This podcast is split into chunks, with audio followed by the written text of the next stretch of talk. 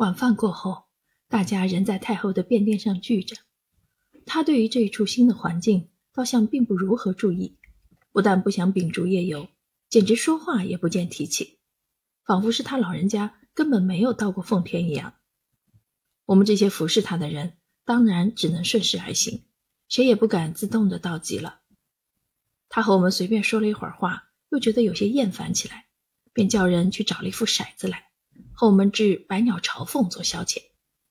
这是一种他自己发明的游戏，玩法并不如何简单，说起来又是一长篇，所以只能略而不论了。玩了半晌，他的兴致又渐渐消失了，接着他表示需要睡觉了。年老的人，他都习于早睡，太后自不能例外。这一晚，另外有两位女官轮到伺候老佛爷，所以我就在他进了寝宫之后便退出来了。但我并不就去睡觉，依旧独自留在那长廊下闲望。此刻我所见到的，乃是一幅不完全的宫廷夜景，虽不完全，但就这一部分来做标准，便不难想见整个的圣经宫院的夜景了。我往常原是最爱欣赏夜的景色的，在这样清幽寂静的境界里，照理讲自应有加倍的情趣了。可惜廊外的紫丁香花的香味儿熏得我险些不能呼吸，腥味儿减少了一大半。圣经的宫院里那时候却不曾有电灯的设备呢，可是到了晚上，灯总不能没有啊。这个问题在太后未启程以前。也早由庆善等一帮人筹划好了，本来是无需筹划的，只要用煤油灯就行了。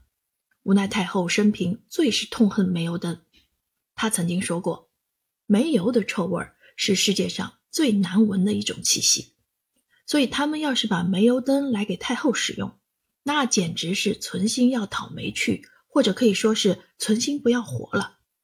于是煤油灯便成为一种禁品。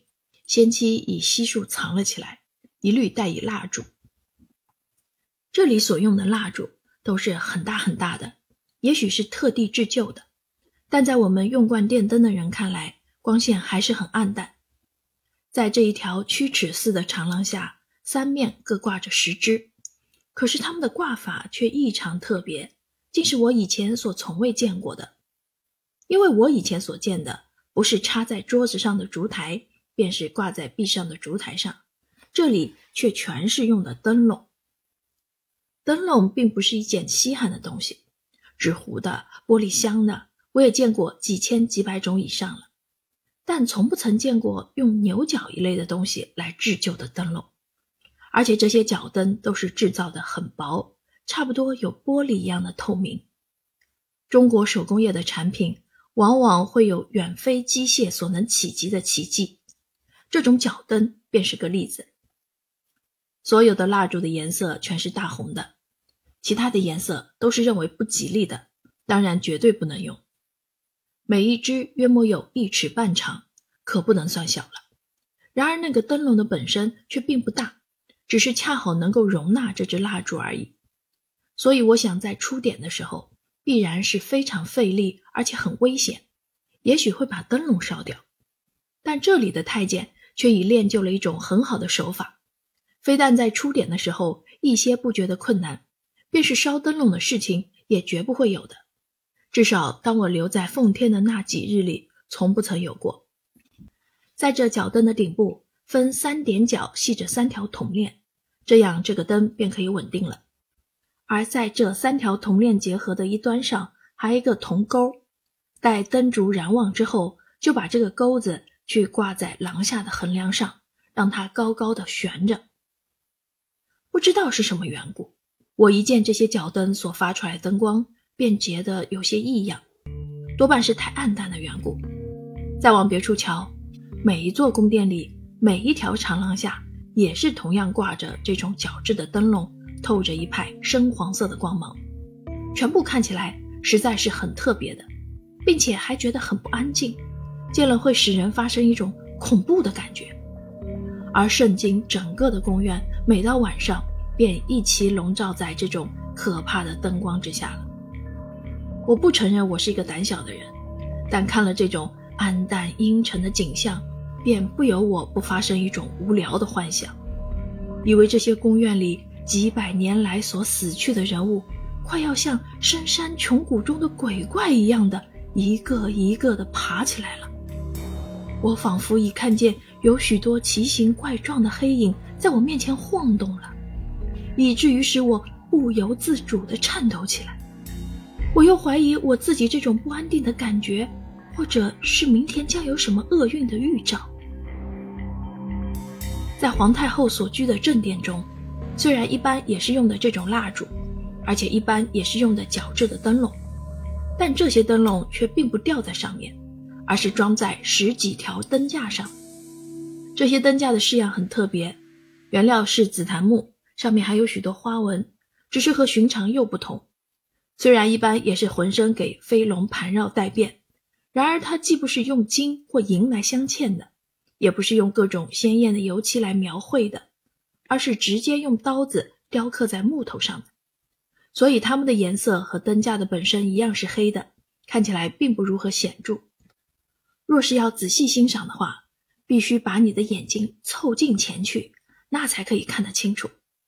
最好是用手指去摸，便格外可以认识这些雕刻的工细和精致了。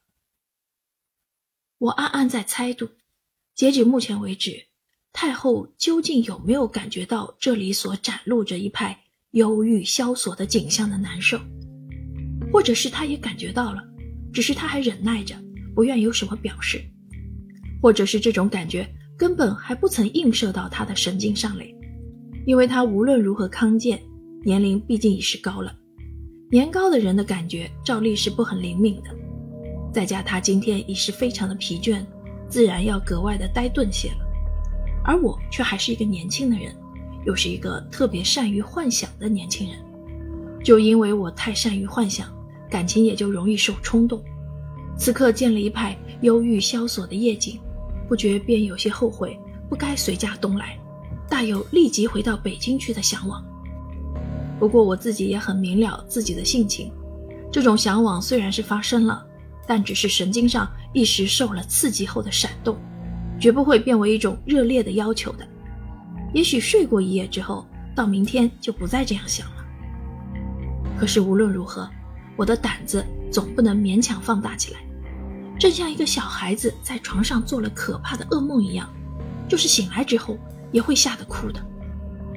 我的神经上记起了这种有摄魔鬼的幻觉，眼前便老是像有许多的鬼影，在这幅广大而光线不足的十公里重重的来往。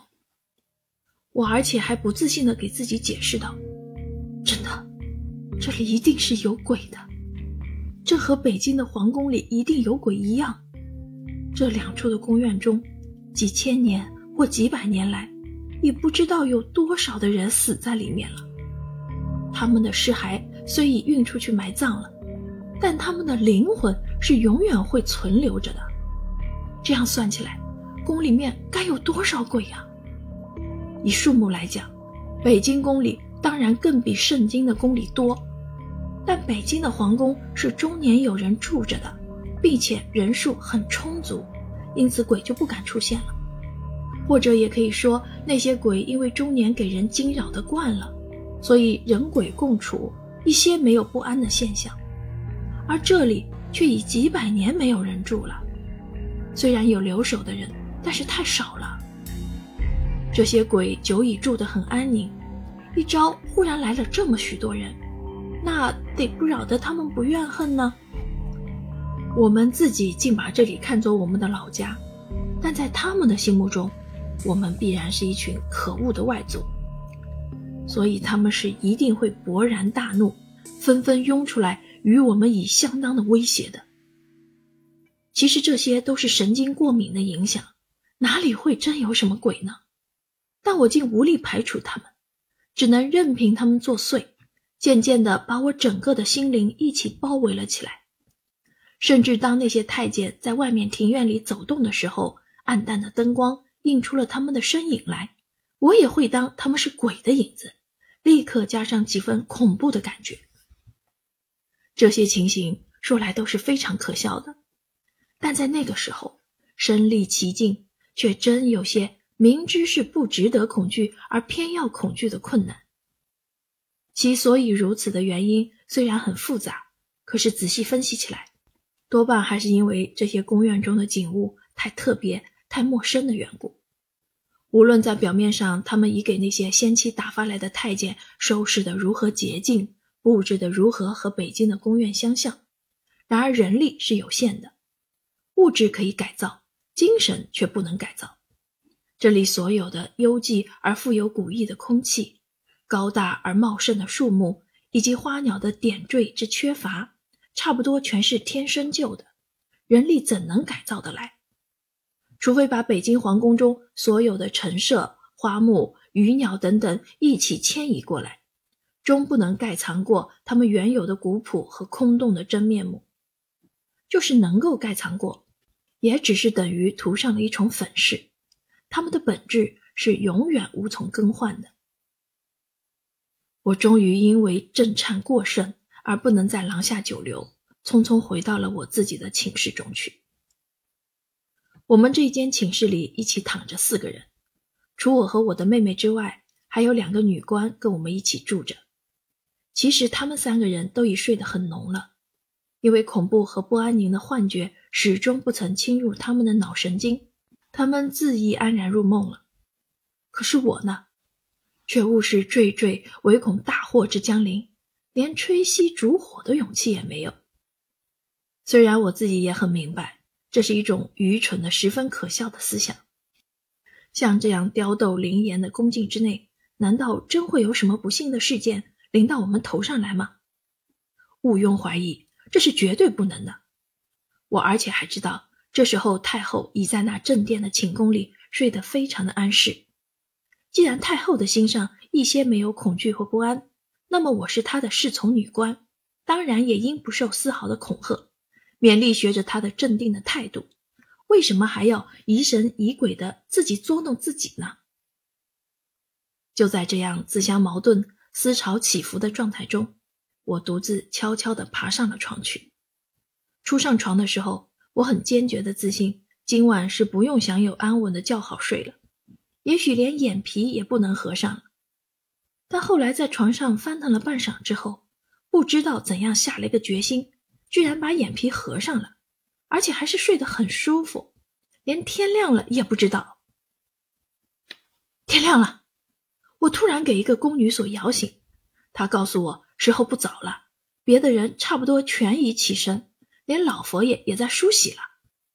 于是我便睁开了睡眼，慌忙跳下床来。随着大众一起穿衣整装，因为每天早上我们这八个女官照例必先一起走进去给太后请过陈安，才能依着轮定的次序分班入室。